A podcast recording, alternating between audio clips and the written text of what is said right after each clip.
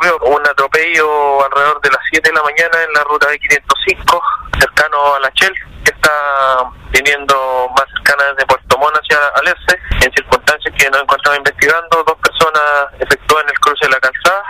siendo atropelladas, estando lamentablemente con lesiones de gran consideración, ambas dos, una menor de edad y una mujer adulta, quienes son atropelladas, ¿cierto?, en, en circunstancias las cuales nos encontramos investigando, razón la